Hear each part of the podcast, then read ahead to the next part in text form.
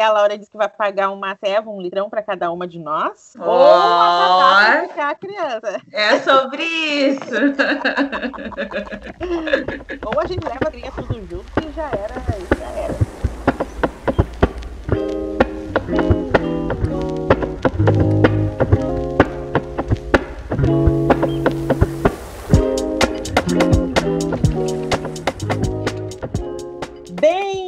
Bem-vindos ao Sorocast, esse podcast onde se fala de tudo, tudo mesmo, inclusive sobre maternidade. Eu sou Camila Falcão e este é o Sorocast especial de Dia das Mães. E é mãe de criança mesmo, e não é mãe de pet nem mãe de planta. É mãe das cria ranhenta que cai correndo pela casa sem fralda e que foge do banho molhando todo o piso. A Laura me convidou para essa edição especial porque ela não tem lugar de falar aqui, né? Então, lembrando que esse podcast agora é exibido todas as quintas-feiras e não esqueçam de seguir esse podcast nas redes sociais e streamings.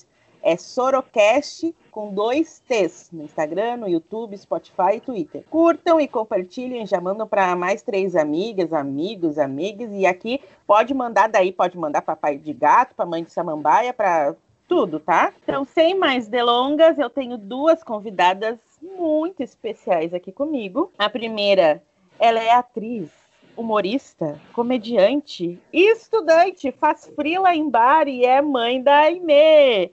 Ela, Mayura Matos. Inhani, gente! a mãezinha tá on, chegando. Um ano e sete meses de pura sabedoria e desespero da maternidade. e ela também, que é do Corre, mãe solo, filha de Yansan, cheia de axé de fala. E também minha comadre, Vem ela, a mãe da Maria Flor, Mônica Martins. E aí, gurias, mãezinhas, bom dia, boa tarde, boa noite, tamo aí. Ai, eu não sei o que falar, mas a gente tá aí para compor essa rede de mães maravilhosas. Obrigada pelo convite, gurias. E eu, Zinha aqui, atriz e cantora presa nesse eterno home office com as paredes todas riscadas pelo Joaquim, Camila Falcão. Então a gente vai começar nosso bate-papo aqui. Uh, gurias, estava aqui pensando, né? Que a maternidade ela não começa quando a criança nasce, ela começa lá na gestação, né? A gente já, já não é não é tão, tão florida assim, né? Quanto todo mundo imagina. Quais foram, assim, tipo, as frustrações dentro da gestação que vocês achavam que ia ser, nossa, que lindo, que maravilhoso, e na realidade nem foi tanto assim. Eu já começo falando que foi ter passado mais de 20 dias no hospital, né? Antes da, da cria nascer. Como é que foi para vocês assim? Vai, Mai. Adri. Ah, eu achei que. Ah, eu achei que eu ia ser uma, uma grávida mais disposta. Mas eu era uma grávida com muito ranço, no caso. Uh, assim, na finaleira, né? Eu já não aguentava mais. já não aguentava mais e andava me arrastando real oficial. Era um período mais friozinho, assim.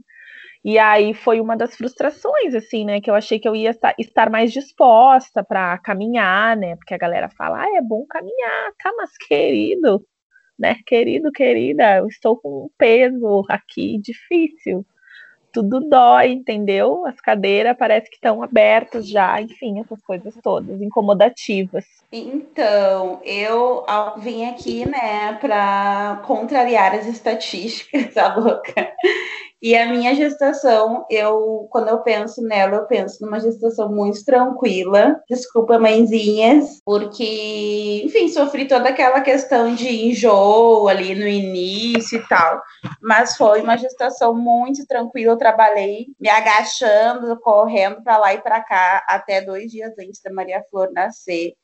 Então, a gestação, para mim, foi uma coisa mais tranquila mas o que, o que acabou comigo, que ninguém me disse, foi a relação do pós-parto ali, né, da recuperação.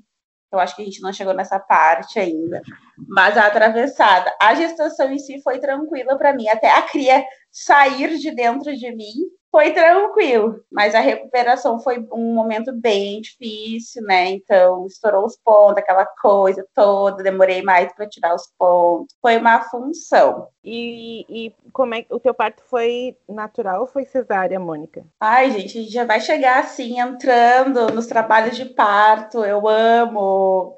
O tra meu trabalho de parto, ele começou, ele estourou minha bolsa e eu fiquei 18 horas em trabalho de parto. Foi bem difícil. Então, a gente vem com aquela, toda aquela idealização, né? Os nove meses da gestação ali, ai, vou fazer um, um, trabalho de parto, vou fazer um plano de parto e, e, e, banheiras e piscinas e agachamentos e quando a gente chega na hora é tu e, e algum guia de luz para te ajudar. Então foi bem difícil, fiquei 18 horas em trabalho de parto e eu não tive dilatação suficiente Aquela coisa, citocina, tacaram na mãezinha três vezes, quase morri de dor, desmaiei, voltei, voltei para mim. E cheguei de uma hora que eu implorei pela cesárea, cesariana, né? O grande susto aí. E então sofri, sofremos, eu e Maria Flor, 18 horas até ela vir ela veio por cesariana, né? Foi, foi a coisa mais difícil, assim, pedir uma cesárea, mas foi importante para mim porque eu notei que o processo de cura ali, né, daquelas 18 horas, eu passei todo o trabalho de parto com a minha mãe do lado, segurando a minha mão também. Então, é uma coisa que a gente resgata com as nossas mães também, né? E a Maria Flor veio por cesárea. Muito engraçado, porque quando as médicas estavam ali, eram duas médicas, e cortando aquela função toda, e já não sentia mais minhas pernas, e aí ela, ai, olha aqui, ela nunca ia vir por, por parto normal, ela não estava encaixada, então elas queriam me deixar mais tempo ainda naquele processo ali de, de, tentar vir normal, mas não ia vir porque ela não estava encaixada, por isso que eu não tinha dilatação. Ai, para mim foi cesárea também, é, eu não tinha, na verdade, eu tive que ir, né?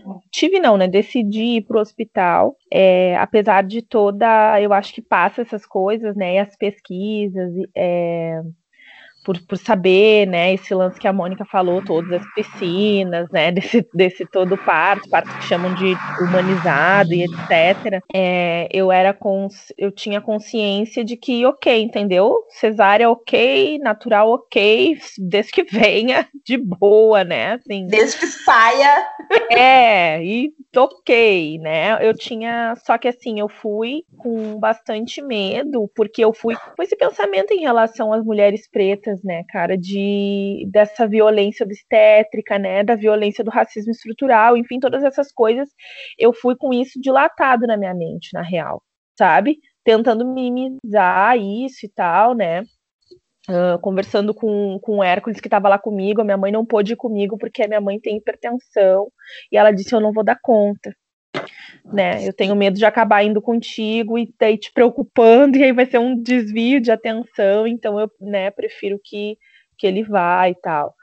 E aí, e aí foi muito doido, cara, foi muito doido, assim, é, porque eu tomei ocitocina também, né, para começar a dilatação, tava dando tudo certo, né, colocaram lá um, um lance que eu não sei o nome, mas que é um balãozinho que ele vai inflando e ele ajuda a dilatar, mas, apesar da dilatação, eu acho que a Aimee também não estava encaixada. Uma coisa que eu sinto falta é porque elas não me, não, me, não me deixaram a par de tudo, ou se me deixaram, eu de fato não lembro, né? Com adrenalina. Porque de repente a médica chegou e falou assim: olha, o coraçãozinho dela não está batendo como a gente espera, a gente vai ter que fazer uma cesárea. Né? Apesar dos cinco dedos de dilatação, a gente vai ter que fazer uma cesárea porque ela não tá vindo, né? Uma cesárea de urgência. E nisso ela fala isso e não dá nem três minutos, tu já tá na sala de cirurgia do bagulho, entendeu? É muito rápido. Veste o pai, veste a mãe, tarará, foi, dá a injeção. E isso foi muito, eu tremia muito, assim, foi muito assustador, na real. Uma experiência bem, bem assustadora, né? Uh, o lance de, dos braços para fora, a maneira como me colocaram na maca, foi uma maneira errada, então a Amy não pôde ficar deitada para mamar. Elas viam que eu estava bastante alterada emocionalmente, né? Porque eu não conseguia parar de chorar. Elas não deixaram ela muito tempo comigo, né?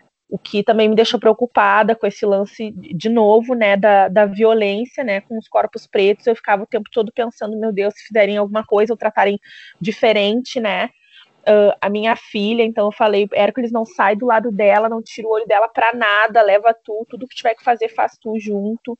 Então foi, for, foi sempre tensão, assim, para mim é um momento de muita tensão, não foi um momento de tranquilidade, né? E também como é isso, né? Idealização, a gente lê tantas uhum. coisas bonitas, né? Mas não foi bonito, foi bem trecheira, assim, para mim. É, o Joaquim também nasceu de cesárea, mas é, os médicos não queriam, né? Porque eu fiquei, fui internada no hospital, porque eu tinha pré-eclâmpsia e tive que ficar lá. Mas, uh, então, porque eu fiquei esses dias internada no hospital e eles iam fazer uma indução de parto, tipo, então ele não estava pronto para nascer, né? E daí, durante essa indução, começou às 8 horas da manhã de uma quinta, quando já foi, acho que acho que já era tipo quase meio-dia do outro dia, eu não tinha dilatado nada. Eu não tinha, não tinha nada, não tinha sentido dor. E eles me botando injeção e. e Fora que tu já tava há dias lá, né? Fora há dias, né? e daí eu tinha assinado Cansada. um termo, tinha assinado um termo que eu li muito bem o que, que eu, o que dizia, né? Falava que se eu não quisesse mais esse processo de indução por comprimido, eu poderia não querer, né? Poderia escolher outra forma. E daí eu chamei a médica e falei, daí ela falou assim: é, mas é que esse processo, mãezinha, pode levar até uns três, quatro dias. Daí eu falei, não. Falei, o meu, meu, meu, meu parto ele, tá, ele já começou há 17 dias atrás desde que eu me internei aqui. Então, não é só agora, eu tô cansada fisicamente, mentalmente. Eu eu só quero ir embora com meu filho e E daí ela, ah, mas é que tu tem que pensar que como tu é uma mulher gorda, é muito arriscado para te fazer uma cesárea. Bem assim. Nossa. E eu, e eu não, tudo bem, não, mas não tem problema. Eu, eu prefiro para que eu não fique aqui sofrendo. Eu tô vendo, eu tô ouvindo e vendo um monte de mulher ganhando seus filhos. Eu tô, tipo, estressada mentalmente. Eu só quero sair daqui. Daí fui, né? Daí até ela, ah, é, mas a gente vai ter que ver quando tiver uma horinha a gente te leva, tipo assim, super. Uh, todos os outros dias que eu tinha passado no hospital e que me tranquilizaram por estar ali, que as pessoas me trataram de certa forma bem, naquele momento eu comecei a ficar muito nervosa, né? Porque o que, que, vão fazer comigo? Ainda, tipo, não sei como é que foi para vocês na cesárea, mas daí, depois que deu anestesia, eu já, tipo assim, eu via tudo e comecei a sentir aquele um cheiro de queimado hum. da pele e meio zonza, assim, eu falava pro Gabriel, eu vou morrer, eu vou morrer, eu vou morrer. Cuida do meu filho, eu vou morrer, eu vou morrer. Porque tu fica, né? Tu fica zonza, tu, tipo, tá ali, daí tu não vê nada, daí até que a cria vem, assim, em cima de ti. E, ah, que loucura, que momento, assim, que é... É, é surreal, assim, né? É surreal, porque tu sabe que vai ser uma criança de dentro de ti, que... mas quando eles colocam mesmo ele assim, e daí tu pensa, meu Deus, o que que eu fiz, Derek? E agora, sabe? Aquele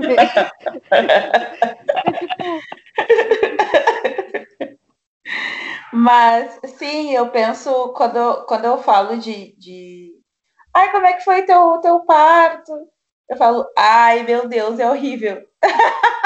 E eu falo isso para as mães grávidas, às vezes, depois eu fico pensando, Mônica, te contenha, porque uh, eu acho que a parte da idealização nos traz tanto aquele momento feliz, aquelas coisas, que, cara, é horrível, não horrível de a sensação, mas é um, um ciclo de pavor por muitas horas, assim, de uhum. tensão, por muito tempo.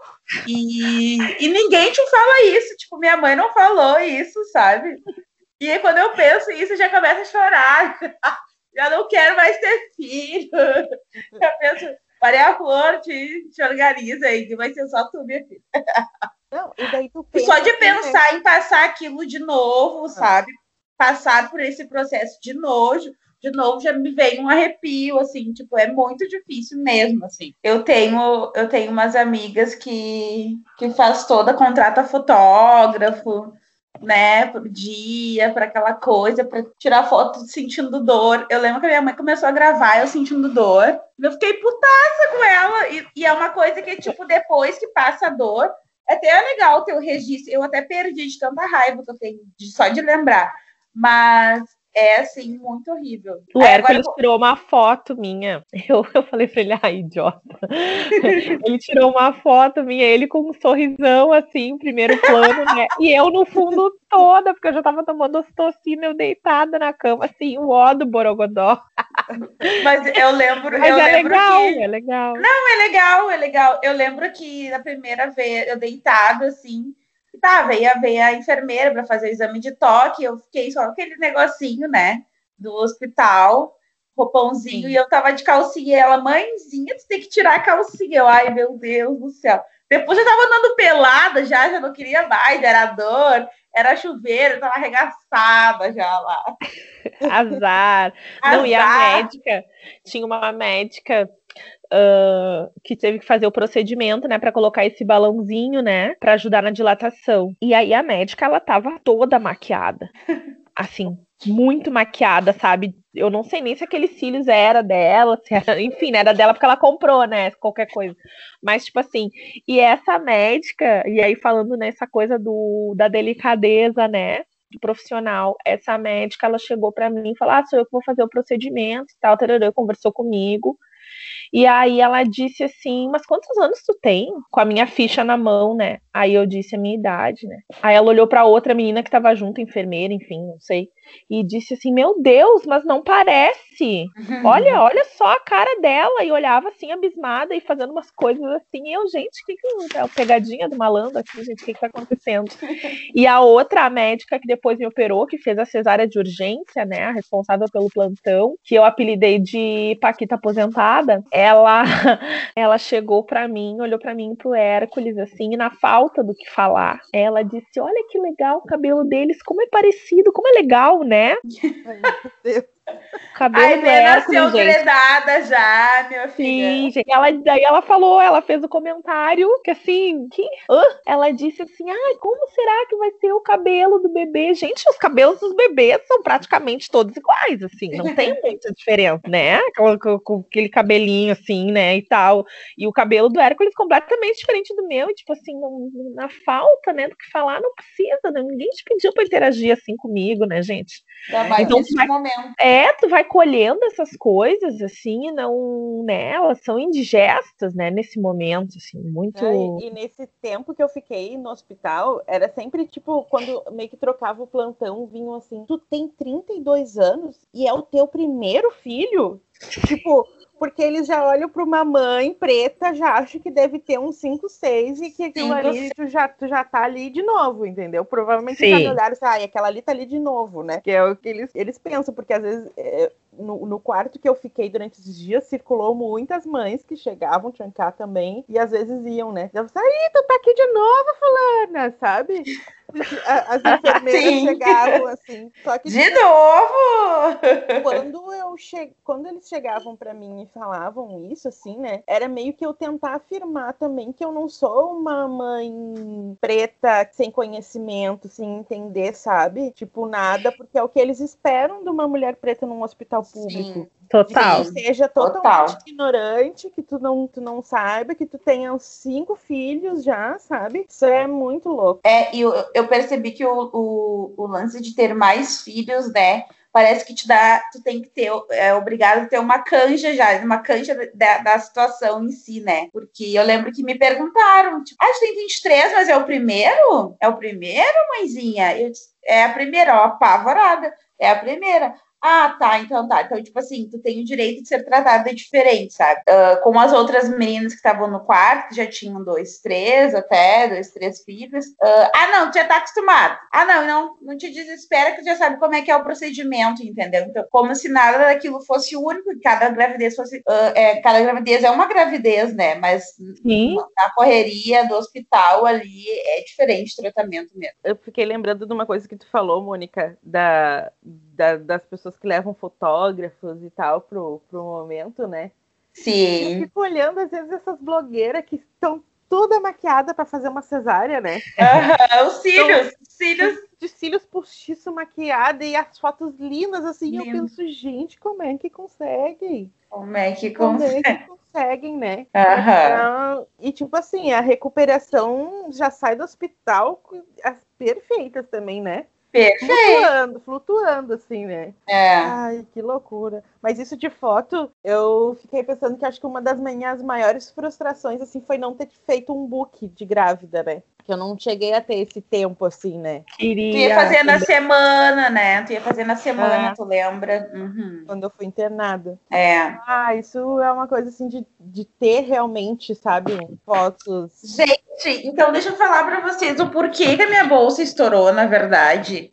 Eu tenho um amigo que é fotógrafo, afrovulto, e ele vinha me incomodando para fazer as tal das fotos da gravidez, e a Maria Flor nasceu em julho, né? Então, no final da gravidez, a barriga pesando, aquela coisa, já não queria mais fotos, já não queria mais nada, só queria que aquela criança saísse de dentro de mim. E aí, um dia, antes, ele me ligou, ele me ligou, eu dura da sinusite. A gente vai fazer essas fotos hoje. Não sei o que, não sei o que. E ele trouxe pro meu apartamento na época luzes e não sei o que. A gente fez um monte de foto. Eu passei o dia com o pé no chão. E, claro, querendo mostrar o barrigão, botei sutiã, aquela coisa, fiz turbantes e não sei o que e um aquecedor do lado e o pé no chão, né? Ele saiu lá de casa às 10 da noite, à meia-noite, aí eu tomei um banho quente, o corpo relaxou, meia-noite estourou a bolsa. E aí até fui ler depois o porquê, né? E aí diz que é por causa do choque de temperatura que pode ter rompido a bolsa também. Então eu fiz o ensaio da Maria Flor literalmente no último minuto do segundo tempo, porque senão a gente também não teria ensaio. Foi assim uma correria. Mas é massa ter esse momento guardadinho, é massa. Cadê mais algum, tem mais alguma coisa assim que, tipo, quando vocês estavam esperando, vocês pensavam assim, ai, eu quero ter, eu preciso ter aquele carrinho mais top, o, sabe? Aquela coisa que tu almeja e que, tipo, tu não, tu não tem, mas tu hoje em dia pensa assim, ai, nem precisava, sabe? Porque às vezes eles crescem tão rápido nem o Joaquim, tipo, com essa função até da pandemia, ele nem usa assim carrinho mais, ele usa uma motoquinha, né, aquelas de empurrar, que é muito Sim. mais prático assim. Mas eu pensava, eu queria, eu queria muito ter um carrinho aqueles que vira Sim. conforto, que vira Moisés, que vira, ah, Sim. E vocês têm alguma coisa assim que vocês, tipo, queriam muito e que hoje vocês dizem, ai, nem faz falta. Mas, Atri, não, eu tô pensando aqui, eu acho que eu não, não, não, não desejei nada, assim, porque na real a Aimee ganhou muita coisa, né? Ganhou carrinho grande, ganhou carrinho pequeno, nananana. então não, não teve nada, assim, que eu... Eu entrei numa pira, sabe do quê? Do quarto. Por aí entrei hum. numa pira do tal do quarto, eu queria o quarto completo, porque assim, quando, quando eu engravidei, eu morava com meu irmão. E aí o lance da casa, eu acho que a gente tem muito isso, né? As mulheres pretas, né? Pessoas pretas, e família e coisa, e não, a gente tem, uma, tem que ter uma casa nossa, minha da Maria Flor, com aquilo.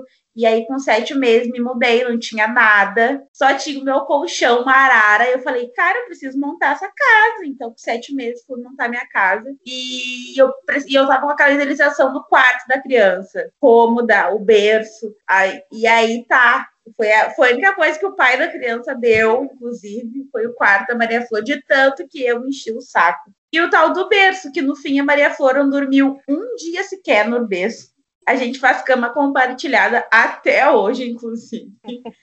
E, e eu acabei dando, assim, o ano passado eu dei até para o Caio o, o, o, berço, porque é uma coisa que eu idealizei, eu achei assim que a gente ia usar muito e tal. E, e na verdade, hoje, Camila, sabe, o quarto aqui é quase nosso closet, porque fica só os guarda-roupas.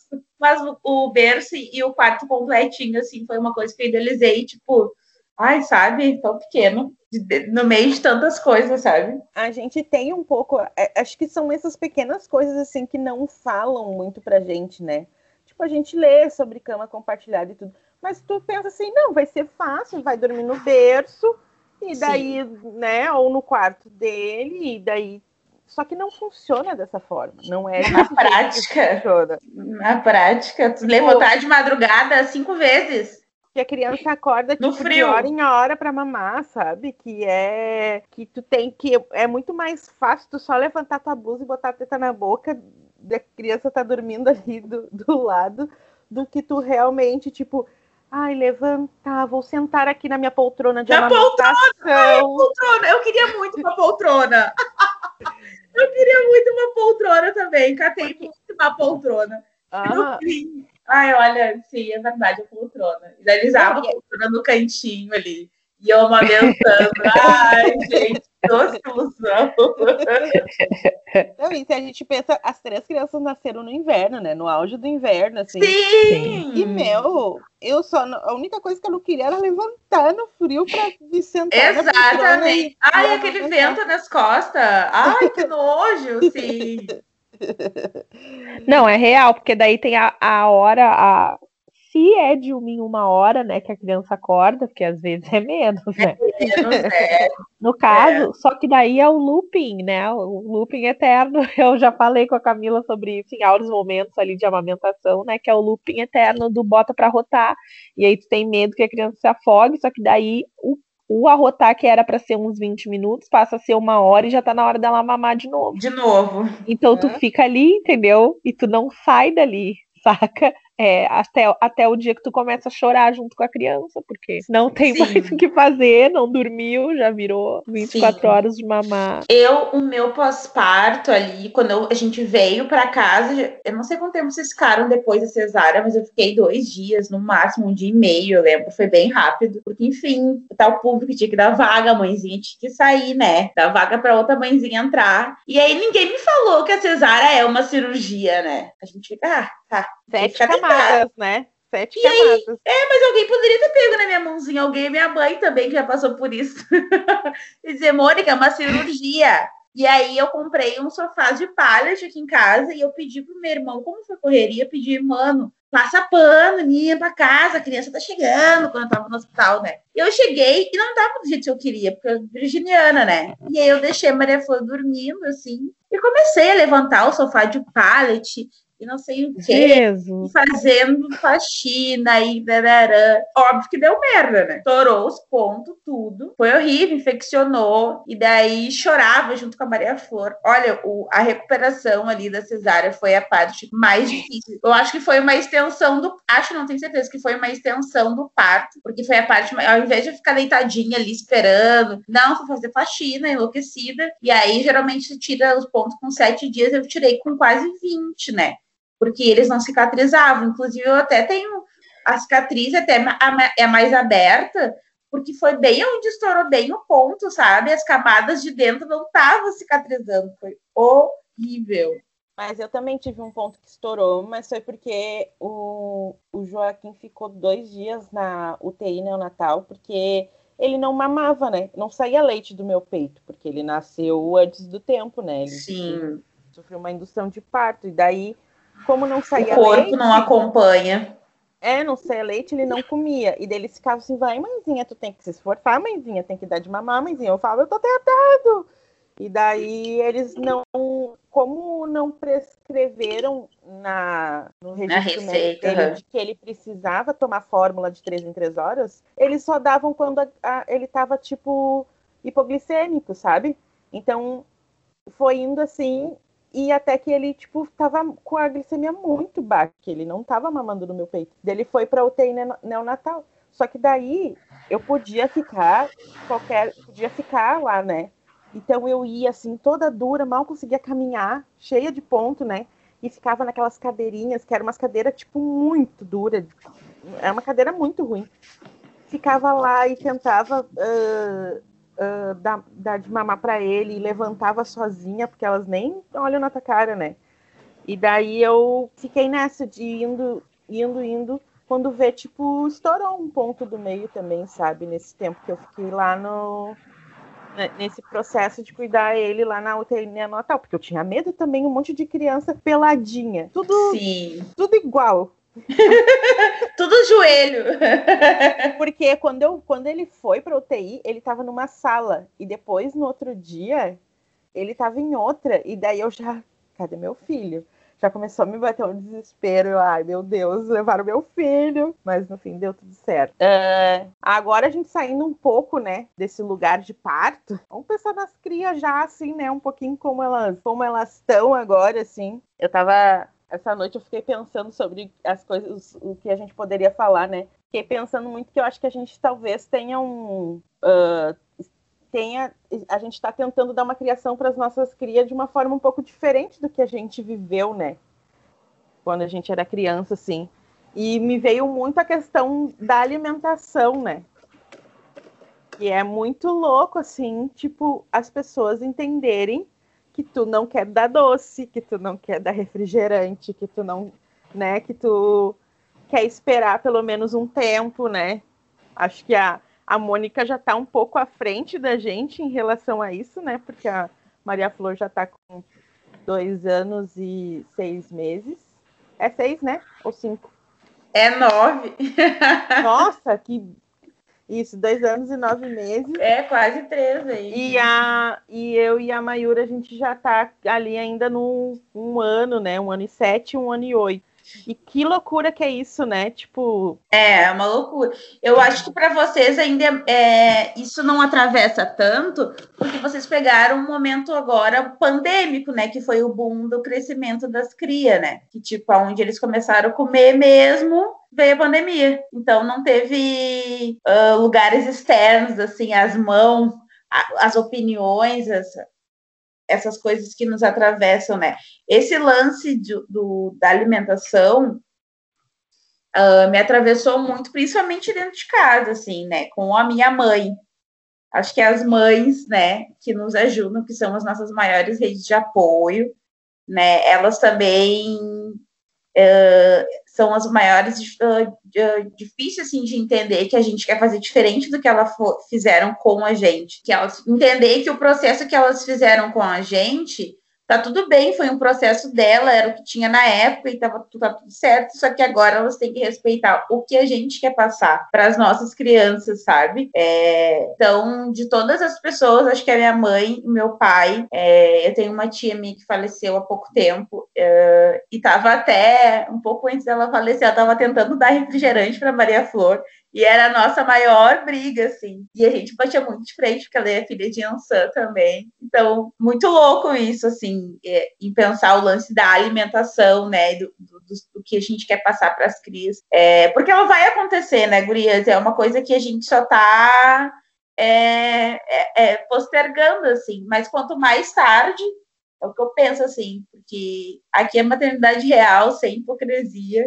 Maria falou, vai tomar refrigerante, vai comer doce, ganhou chocolate na Páscoa, tá ali a cesta de chocolate ainda, já vamos entrar em, em maio, tá ali a cesta, ela não abriu o ovo dela, mas uma hora vai acontecer, sabe? Então, as pessoas respeitarem isso, eu acho que é mais difícil, assim, eu acho mais, mais difícil que também dentro de casa é na rua, tu tá na rua, tá no parquinho, aí daqui um pouquinho mamãe oferece, sei lá, um bis pra criança, e tu não sabe se aquela criança pode ser, ter intolerância à lactose, sei lá, qualquer coisa, sabe? E não perguntam pra mãe, porque eu tenho muito esse cuidado, assim, de, de perguntar pra mãe da criança, ela come, ela posso dar? Geralmente eu levo algum, alguma coisa, assim, pra Maria Flor, então eu sempre pergunto pra mãe, e, e as mães não fazem esse movimento, geralmente não é esse movimento para a mãe, já vai direto na criança. Uma vez eu estava até num, num, centro espírita e, e a, já, uma mulher já foi botando o bis na boca da Maria Flor, dei um tapa na mão da mulher, mas, mas não foi um, um tapa, tipo, sai, foi um reflexo, assim, tipo, minha cria, tá ligado? E, e aí a minha mãe tava junto, minha mãe queria com um buraco se abrisse, assim, tipo, por que que tu vai dizer? É só um chocolate, isso é uma falta de respeito, mano. Já começou a curtir no, no, no centro espírita. Mas para as pessoas entenderem Hoje a minha mãe entende, hoje a minha mãe compra água com gás da Maria Flor. Hoje a gente faz o suco da Maria Flor. É, hoje a mãe pergunta: tu já jantou?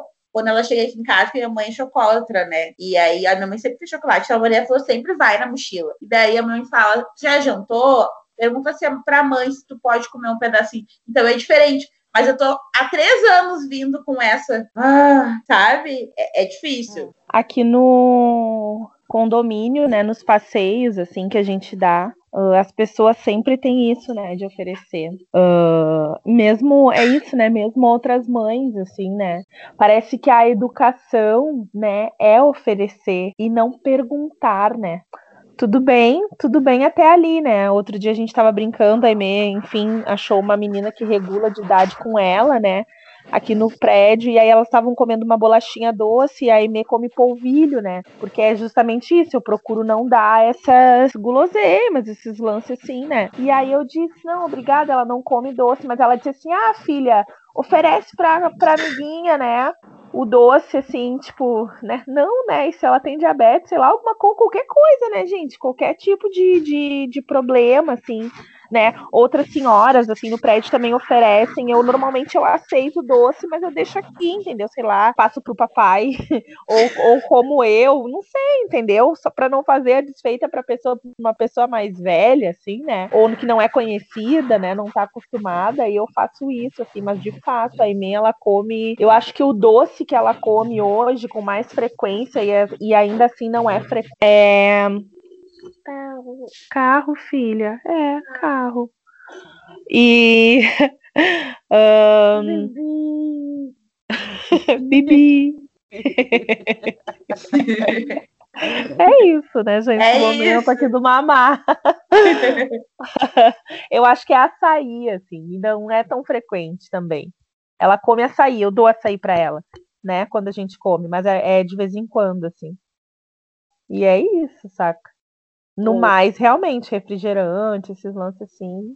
Eu tenho um pouco de, de uma guerrinha assim com a minha sogra, né? Porque, tipo, a minha mãe, a minha mãe entende, sabe? Mãe, minha, mãe, minha, minha mãe e o meu pai super entendem, assim, de que, que não, ele não vai comer, então eles, eles às vezes vão comprar coisa no mercado e eles falam, ele pode tomar esse aqui, esse suquinho, ele pode comer esse iogurte aqui, sabe? Então eles já sabem o, o, o que, que pode, o que, que não pode, né? Daí, mas a minha sogra sempre ela está sempre nesse tom de brincadeira, né? De ah, é que é só uma bolachinha, é só uma coisinha. Porque quando o meu, o, o meu companheiro e os irmãos dele eram pequenos, a pediatra que eles iam falava assim: Mas é, mãe, só um chocolatinho tem que dar para criança, tem que dar, sabe?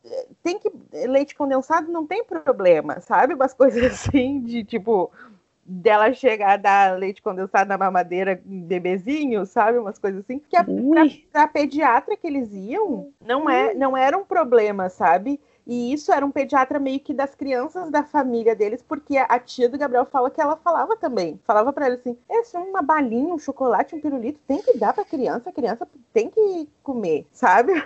Sim. Assim. Então, como é que elas vão ter essa outra cabeça se quando elas tiveram criança, a pessoa Sim. que seria tipo. Sim uma pessoa, uma autoridade de, de falar em saúde, fala que não tem problema. E é muito louco que, assim, também essa coisa da amamentação, né? Outro dia eu fui na dentista aqui no postinho e aí eu tava perguntando para ela, porque entrou a pandemia e aí a, a, prioridade, na real, assim, a Aimee não tem, não tem um pediatra, né? Ela tem um médico da família que é do postinho. É esse médico que atende ela quando ela, né, tiver a necessidade ou no momento que as coisas estiverem mais calmas em relação ao Covid, ela vai num, eu pretendo levá-la num pediatra. Mas aí a, eu me lembro que a dentista falou assim, em relação à amamentação, ela disse: Ah, mas quantos anos a tua bebê tem? Eu falei assim: Ah, ela tem um ano, na época ela tinha um ano e seis meses. Um ano e seis meses. Ela disse assim: Ah, mas um ano e seis meses é quase dois, já não precisa mais estar tá mamando, né? É uma profissional da saúde, entendeu? E aí o cara fica pensando assim, eu só olhei, tipo, what? Quê? Oi? E, uhum. enfim, né? A gente ignora, releva. Já diferente da minha avó, que fala que, ele, que o Joaquim tem que mamar até um. E, e o Tomás, que é o, o, filho da minha prima também, que eles têm que mamar até uns quatro anos. é aí. Daí eu falo, aí. Vó, vó. Calma. Calma. Vamos conversar. Eu lembro que eu com a Camila, às vezes, eu grávida, e e, a Camila engravidou um mês depois, né, cara? E um mês, um ano depois. Mas eu lembro que eu grávida, a gente falava, brincava assim, nossa, Camila, olha ali, imagina essas crianças, uns cavalão, tudo enorme, três, quatro anos, só puxando a nossa blusa, porque é isso, né? Eles têm autonomia, tu só vira uma teta ambulante. E chegando por baixo pedindo mamar, e aí quando tu pensa assim, quatro anos, porra, é uma puta de uma criança, sabe? Uhum. Babando ali. Tá, tudo bem se a mãe optar também, é sobre isso, sabe? Mas é que a avó, imagina, tem que babar até os quatro.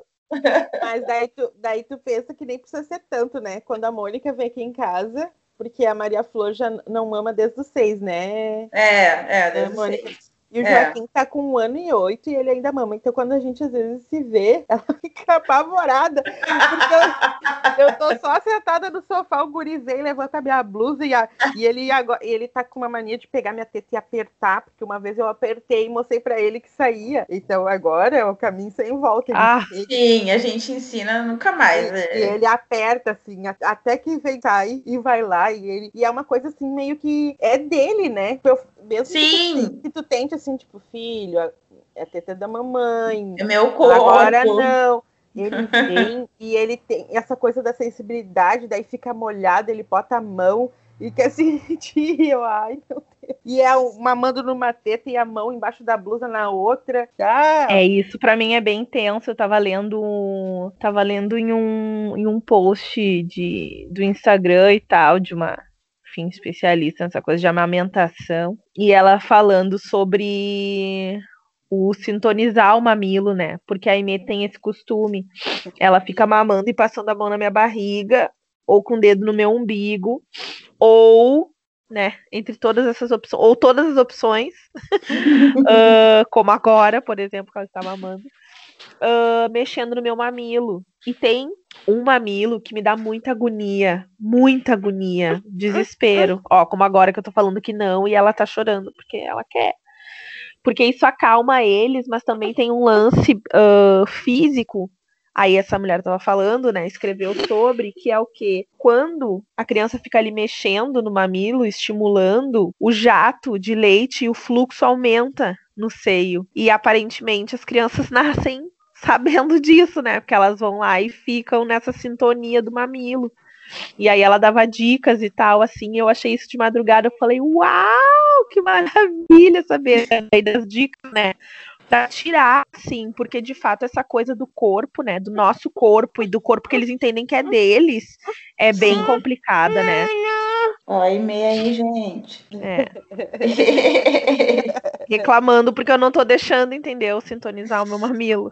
Sim, é e, é, e é isso, é bem o que tu falou, tipo, ela tá ali estimulando e teu corpo vai produzindo mais leite para ela. Exatamente, exatamente. É, a Maria Flor, ela parou de ela parou de mamar. Eu não queria que ela parasse de mamar. E até eu fiz o processo inverso de tentar voltar com que ela mamasse de novo mas não, não aconteceu. Eu voltei a trabalhar quando ela tinha quatro meses e ainda fiquei, fiquei dando de mamar mais dois meses, mas enfim, é, o, o, a mamadeira venceu. E foi muito natural, porque teve um dia que eu falei, mamar, ela disse não. Eu, tá, hoje ela não quer. Aí no outro dia também não queria. Aí dali uma semana, não, agora tu vai mamar. E botava a teta na cara da criança. e nada. E ela disse, não quer. Não, ela não, não quer. Ela fazia, hum, hum, hum, tipo, sabe, de não, velho. E aí eu respeitei também, sabe? Mas eu nunca vou esquecer que ela parou de mamar em, já, em fevereiro. E no Natal, no dia do Natal, ela pediu mamar. Ela já tava andando, daí ela veio por baixo, assim, do meu vestido, no dia do Natal mesmo, naquele ano. Ela, gente tava lá, assim, um pouco antes da ceia, e ela pediu mamar e mamou, assim, ficou, sei lá, meia hora mamando numa teta, largou, pegou a outra, e depois nunca mais. Aí teve um dia que ela viu o, o Joaquim mamando também, né, Camila? Eu falei, a Maria Flor tá querendo mamar. Porque assim, o Joaquim, ele é um ano mais novo que a Maria Flor, mas ele tem o mesmo tamanho praticamente, né? Guri, olha. E aí a Maria ficou olhando pra ele, tipo, bate um baita guri, né? Da minha idade, eu não mamo lá. e aí ela até não chegou em casa e pegou aquilo. Ai, mas eu acho que nem quero. Ela dizia, né? Nem quero, né, mãe? Eu, se não quero, não quero, né? Aí agora, esses dias, ela tá até pegando a teta e disse: não, tem que pedir pra mãe. Porque é isso, né? É o nosso corpo e, e mostrar pra eles, né? Que, tipo, a gente tem direitos ainda, né? Pelo menos eu falo isso com a Maria foi porque ela não mama mais, mas esses dias ela foi tentar pegar, assim. Daí eu falei, ai, eu tentei tirar da mãe, né? Tu não mama mais e tal, tem que perguntar. Daí ela ficou, tem que perguntar, tu tem que perguntar. Ela falou, ah, tá, então tá. Porque é difícil esse processo na cabeça deles também. Sim. Por mais que ela não mame, né? Ela entende que, tipo, é dela, sabe? Essa identidade mãe que a gente assume, né? Que, tipo assim, é muito difícil também para eles entenderem que o nosso corpo também não é uma extensão do deles, né? Sim. E também para as outras pessoas, né? Porque é, é, é, isso, se tu tá sem a criança que nem ontem, o Joaquim tava com a, com a minha mãe, e eu e o Gabriel, a gente passou no mercado, e daí a mulher do mercado, ai, a criança, sabe? Tipo, como se, como se tiver. É, é não se vê mais a pessoa só, né? É, é, tua identidade mãe é muito maior do que, do que tu ser só a Camila. Isso para mim foi um processo que eu acho que eu ainda estou em processo, principalmente agora na pandemia, em que eu não estou trabalhando, né? Tipo, é, é, não estou saindo de casa para trabalhar, não estou fazendo o que eu faço, assim. E então eu, tipo, tô na rotina 100% mãe, né? Então tu, é, é, essa identidade, assim, fica muito mais forte e, e que loucura que é tu pensar que as pessoas te olham e te veem já ver a criança, né? É isso de tipo, ver sozinha, te perguntar cadê a criança. É muito louco isso, assim, né? Essa, tu perde um pouco a tua identidade solo, né? E tu vira a mãe.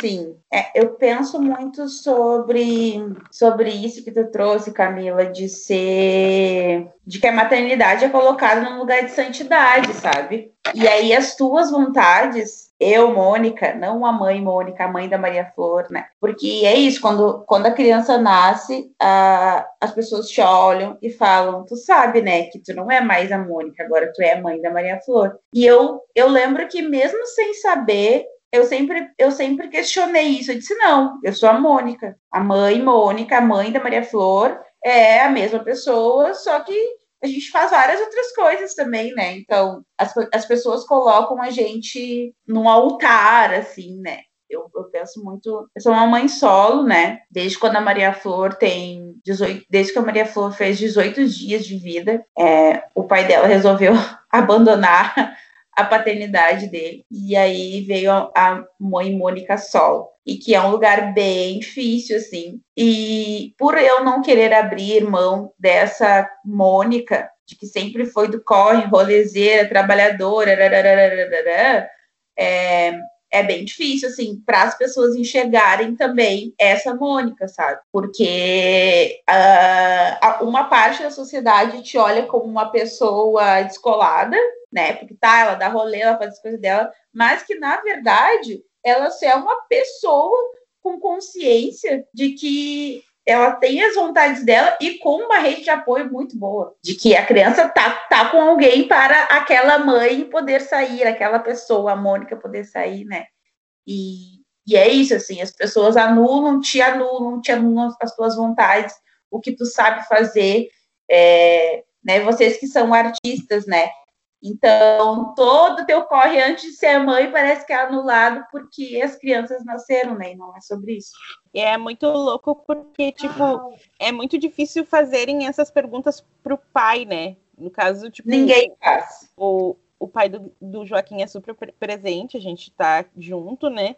E, só que, tipo, ele é um pai que faz o, o que tem que fazer, mas ninguém pergunta quando, tipo, se ele vai trabalhar, ninguém pergunta ah, com quem que o Joaquim tá, mas quando eu ia fazer um show é, e o Joca tá com quem? Quem que ficou, sabe? Uma necessidade de perguntar isso pra mãe, né? E fico também, às vezes, pensando, será que eu já não fiz isso também, né? Porque quando a gente não tá nesse lugar, a gente também nem pensa, né?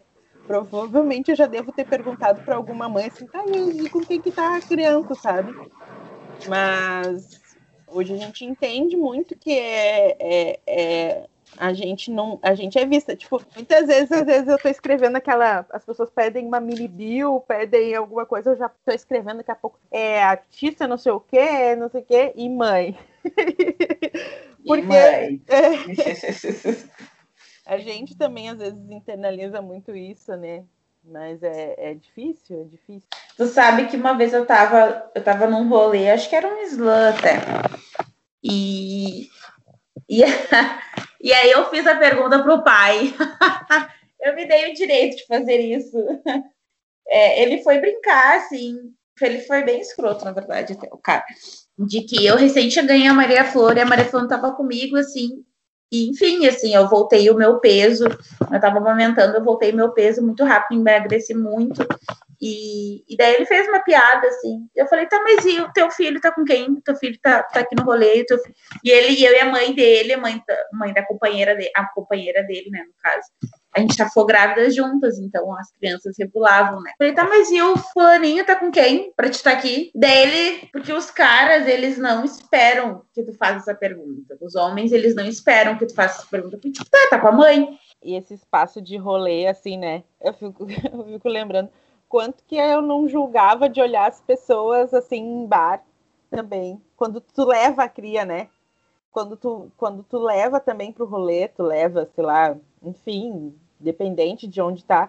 Quando tu leva a criança, e quantas vezes eu não olhava assim, pensava, meu Deus, como é que essa, essa mãe, esse pai tá com a criança aqui? E que, que é a gente levando, né, antes da pandemia, as crianças pro pagode, pro, Sim. pro boteco. Dormindo nos carrinhos, nos colos das pessoas. É isso. Ah. Saudade. Mas sim, esse julgamento, esse julgamento, ele vem. Porque ninguém nos fala, né? Eu, eu fico pensando assim, eu tenho uma empatia muito grande agora, depois que eu me tornei mãe, com a minha mãe, né? De que, enfim, ela criou dois, dois filhos, depois adotou mais duas crianças, quando eu e meu irmão nós já estávamos grandes. Então, segurar essa onda aí, né? Eu falo, meu Deus, como é que conseguiu, né, mãe? Mas a gente não tem essa empatia até ser mãe. Pode ser um maior clichê e, e, é, e eu respeito todas as mães que não queiram ser mães também, mas uma mãe entende a outra, sabe? E o, o, lance de julgar, a gente julga o tempo todo, mas depois que tu é mãe, minha filha, eu não julgo mais mãezinha nenhuma, quer fazer, quer dar doce, quer dar, não julgou, quer dar, deixar a criança espelhar no mercado. É isso, sem julgamentos. É, eu só olho para a mãe e, e, com aquele olhar de eu te entendo e vai ficar tudo bem. Eu entrei até num, num estado de não julgar mães que também abandonam, sabe? De tipo Sim. assim, porque o pai nunca é julgado, né? Por abandonar Sim. e tudo mais. Eu, eu fiquei esses dias pensando assim, bah, o quanto que deve ter de mãe que só quer assim, ó, tipo, beijo, tchau, pode ficar com a criança. Não quer, sabe?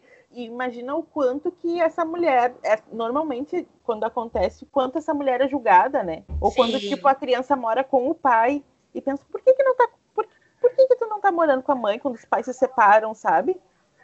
Sim. Esse lance que a Mônica falou, né? Aí puxando aqui, tô ouvindo, né? Uh, que pux, uh, puxou de colocar num pedestal, né? É também uma forma de controle, na real, né? De controle dessa mãe, né? De controle dessa, dessa pessoa, desse, desse sujeito que cumpre a função social de mãe, né? É total isso, assim, né? É um lance de controle para deixar a pinta ali e, e, e aí a, a serviço somente disso, né? E aí a tua subjetividade toda, tipo, lendo sobre puerpério e tal. Baby, baby, baby, uh. lendo sobre puerpério, baby, baby. tá, vamos retomar aqui a linha de raciocínio enfim, fiquei pensando também o quanto que a gente não fica se tolindo, né, em cima dessas dessas imagens assim e desse lugar que nos colocam, saca? Porque eu eu, eu me travo várias vezes antes, né? Antes mesmo de, de, de julgarem com esse com esse receio, né, justamente de, de de estarem julgando, mas por saber que eu e o Hércules somos artistas e certamente que vocês falaram, não existe a mesma cobrança, né? Não existe a pergunta se ele vai, se ele vai participar de uma live ou etc, etc. Vai, né, com quem ficou, né? Como é que faz daí, né? E mesmo a interrupção, alguma coisa assim, né? Isso do colo, do TT, não vai ter para ele, né? Sim. Provavelmente, né? E isso é é foda de pensar, né? Esse lance. Eu li um outro texto também esses dias falando sobre autonomia, né? Perda da liberdade, eu acho que é meio forte. Mas eu acho que perda da autonomia é real, é, é fato, né? É isso, né? A perda da autonomia Total. é o que mais é o que mais. Porque é isso, a gente pode pegar a criança e de, de repente, de repente, se o trabalho permite, se nosso trabalho é esse artístico, tem ali a rede de apoio, a gente consegue, né? Consegue administrar, né? E realizar. E ok. Agora o lance da autonomia é justamente esse, né? Ah, eu amamento ainda. E aí? Aí eu tenho tempo aquele de casa, porque senão meu peito começa a vazar, começa a inchar, começa a me doer. Tarará, tarará, eu tenho, tenho que ter um tempo para tirar. Enfim, todas essas coisas, assim. Eu acho que para mim, assim, o que mais bate é esse lance da perda da autonomia, saca? De poder ir lá, não sei aonde, ali, nananã, e não ter que dar satisfação, né? Sim, eu, ter um horário para voltar e é, tal. Isso. Não, Sim. e fora que, tipo assim, por mais que a tua rede de apoio seja é, muito boa, assim, né? Que nem eu tenho a minha mãe aqui perto, que sempre ficou junto, né? Uh, sempre. Porto Alegre é minha no. sogra. Uh, antes da pandemia, né? O Joaquim ficou com várias pessoas, assim, os, os dindos, amigos, assim, não tinha esse problema, né? Mas tu também, às vezes, é a culpa, né? É, nasce uma mãe, nasce uma culpa por tudo. Era aquela coisa assim, ah, eu combinei que eu, o meu ensaio era até as nove e o ensaio foi até as nove e meia, e daí tu já começa a ficar nervosa porque tu combinou com a pessoa que tu sairia né? Daí tu já começa assim, tu já não, não tá mais também focada no que tu tem que fazer, porque tu tá pensando nisso, assim, né? É, é, uma, é uma loucura, assim, quando, quando o Joaquim era pequenininho, eu voltei a trabalhar muito cedo, né? E daí, quando ele tinha dois meses, eu acho que foi a minha primeira turnê que eu fui viajar de avião, foi a primeira vez, e ele foi junto comigo, né? Foi ele, foi minha mãe junto, assim, e eu me lembrava, eu me lembro que, tipo, terminava o show, eu já queria correr, corria pro hotel onde a gente tava, pro hostel, porque, tipo, eu ficava nervosa, pensando, mas eu poderia ter aproveitado um pouco mais, poderia ter ficado um pouco na festa, sabe? Porque ele tava bem, ele tava com a minha mãe, mas tu fica, né, pensando, ah, eu não quero dar trabalho pra pessoa, não quero. Sempre acho que tá um pouco nisso, assim, né? É, dando trabalho, assim, eu vejo muito pela minha prima, né? Minha prima, ela, ela trabalha de casa ou fica só em casa desde que o Tomás nasceu, que é o filho dela, e toda vez que ele tem que ficar com alguém para ela fazer minimamente alguma coisa, e essa pessoa é só a mãe dela, ela já fica muito nervosa ela já fica assim, ai, vai, ai, vai incomodar, vai atrapalhar, ele vai chorar. E tá tudo bem também chorar, né? Tá tudo bem a criança. Crianças choram, crianças, crianças choram. A gente sente um pouco essa. Fica nessa ansiedade, nessa culpa, assim, né? Um pouco assim de tipo, ai, será que tá bem? Será que não tá? Será que. Uh, e nem o Joaquim tem muitas questões para dormir, ele acorda muito de noite. E às vezes a minha mãe pega ele para dormir lá. Eu fico, ai, daí eu não durmo direito pensando, será que ele dormiu bem? Será que. ai, eu, é uma eterna ansiedade, né? É muito louco isso, porque agora, tá, uh, né, teve a, o início da pandemia e tal, fechamos agora, né, um ano e alguma coisinha, enfim. E aí eu fui chamada para um trabalho, que não estamos em tempo de recusar trabalhos, né, fora, uma semana, né, tendo que sair de casa e tal. E na real foi o melhor momento na rotina da Emê, porque eu sempre ficava pensando, meu Deus, mas eu vou sair, tenho que me organizar para sair, mas como é que vai ficar o leite, nananã. Olha, ela comeu com o pai dela, passeou com o pai dela, se aproximou do pai dela, eles se aproximaram e aprofundaram a relação deles, sabe? Assim como eu descobri também que ela tem outros outros jeitinhos de dormir e ela pôde descobrir outros jeitinhos de dormir. E isso é muito foda, né? Porque daí a criança, ela justamente quando a gente começa a se afastar, porque não é uma coisa abrupta, né? Nós não vamos sumir durante um mês e depois voltar de novo. Opa, tudo bom, coração? Não é Sim. isso, né? É algumas horas num dia que eu vou sair, no final do dia eu vou voltar, enfim, a hora que for, e eu vou estar ali disponível, né? E a criança, e ela ficou super bem, e na real fez muito, muito bem para mim. E uma mãezinha bem faz bem a uma criança. Com é, a real, é o né? meu lema, é o meu lema. É isso, né, cara? Porque me fez muito bem e eu vi, eu tenho a necessidade de sair para trabalhar, porque se eu estou em casa, o comportamento dela muda, a manha é muito maior, etc, etc, entendeu? Agora ela tá meio gripadinha, assim, resfriadinha, tá uma coisa, né? Aquela, elas ficam, né, manhã, manhentinhas, assim, os grude. É, sabe? Mas é uma coisa muito pontual também, assim, nada de muito, né?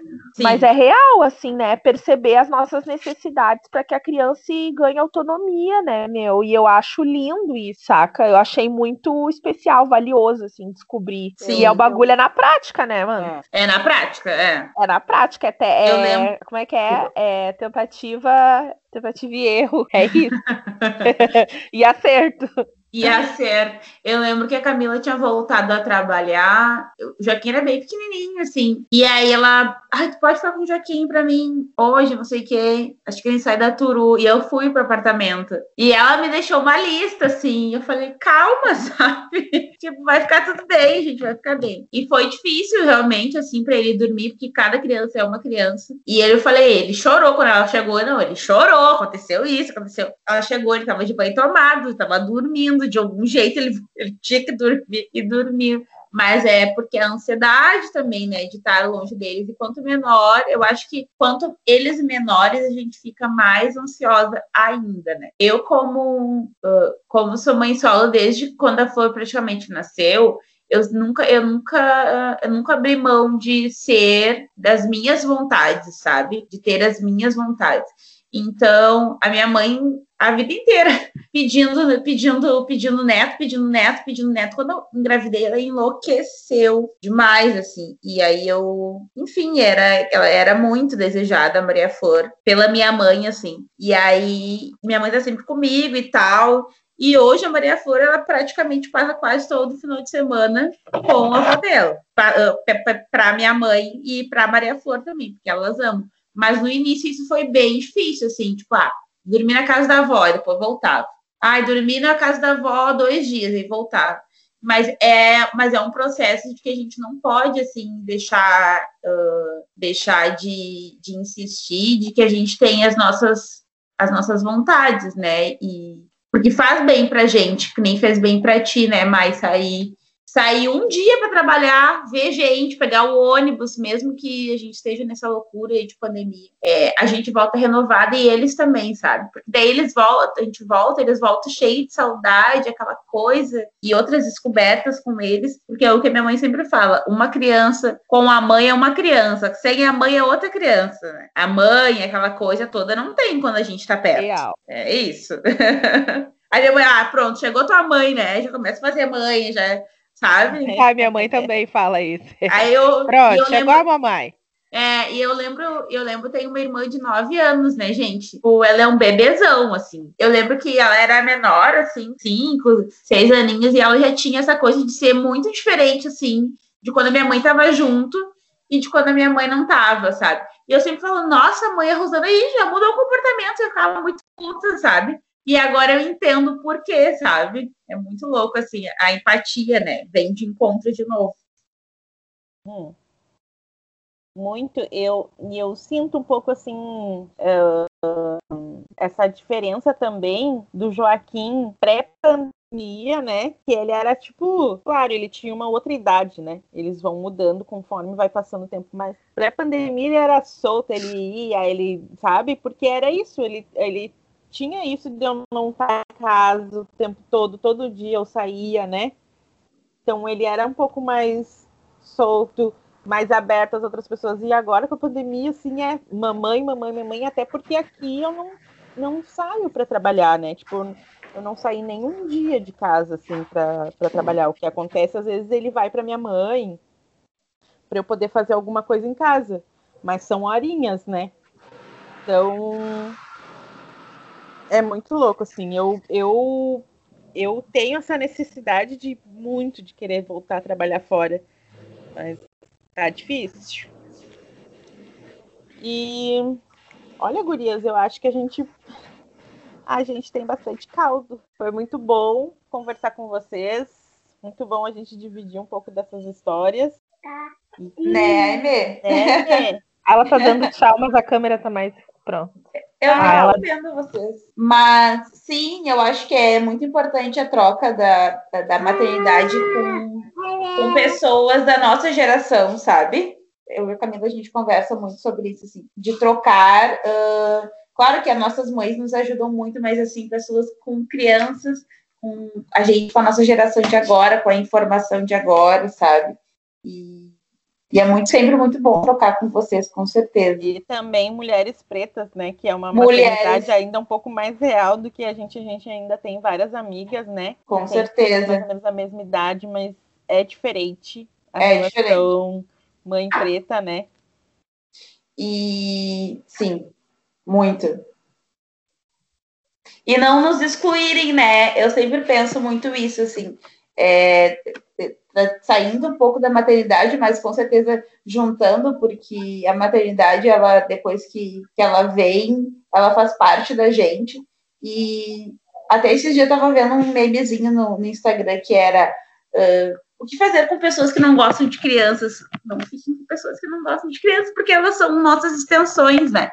E, e eu noto assim a relação de pessoas pretas, principalmente de mães pretas, e de mães pretas que não têm filhos pretos ou né, filhos uh, com pessoas não pretas, é, as pessoas nos excluem, né? Então, isso é, é, toca num lugar muito dolorido, assim, que às vezes a gente não se encontra uh, com as migas pretas, as mães pretas, porque, tipo, tem uma relação afrocentrada e, e penso totalmente diferente e eu não posso trazer a minha dor e eu ainda continuo sendo uma mãe preta, né? É. Ainda continuo tendo a minha maternidade preta, né? As minhas dores, a Mônica. E claro que eu, vai ser outro tipo de atravessamento que eu vou ter com a Maria Flor agora e mais lá na frente, mas eu ainda continuo tendo a minha maternidade, eu ainda sou uma mãe preta, né? E aonde é eu encontro esse esse abraço, né? Esse acalanto. Por isso que eu troco muito isso com a Camila, assim, a gente consegue trocar muito isso, assim. Porque vezes não tem espaço, sabe? A gente não tem espaço, às vezes, nem com os nossos amigos. Imagina com outras mulheres pretas, assim. Então, eu fico muito feliz de, tá, de ter esse espaço aqui. Muito obrigada, Laura. É, isso é um presente muito grande de Dia das Mães mesmo, de verdade e principalmente por todas vocês serem minhas amigas, né? E a gente conseguir conversar não só sobre maternidade, mas sobre vida, sobre correria, sobre trabalho, BBB, sobre, sobre BBB, né? Sobre vinho de noite, enfim, muito obrigada. Ai, desculpa, a gente tô com o olho no peixe, outro no gato aqui, interagindo com a berinjela, o pepino que tá aparecendo na televisão, que tem que repetir os nomes. É, Obrigada, obrigada por esse encontro, por esse momento de escuta, né? Uh, e troca. Eu agradeço também por ter vocês perto. Várias vezes procurei, né? A Camila e a Mônica na hora do desespero. Sempre tipo, meu Deus, o que, está acontecendo aqui? Oi, filha. E elas prontamente mesmo, é isso, né, com as suas dificuldades, dificuldades, dores e alegrias, e agora saberes, né, é isso, né, de mãe, me ajudaram sempre, me ajudam sempre, né. Já chegou esses dias uma sacola aqui de roupa da, da Maria Flor. Passear, filha? Ah, meu Deus. é isso, gente. Todos Obrigada. É. Vamos fazer todo mês de maio. Atri! Cada dia uma pauta. Então tá, gurias. Muito obrigada. Muito obrigada, Laura, também, por ter feito esse convite aqui. Adorei. É...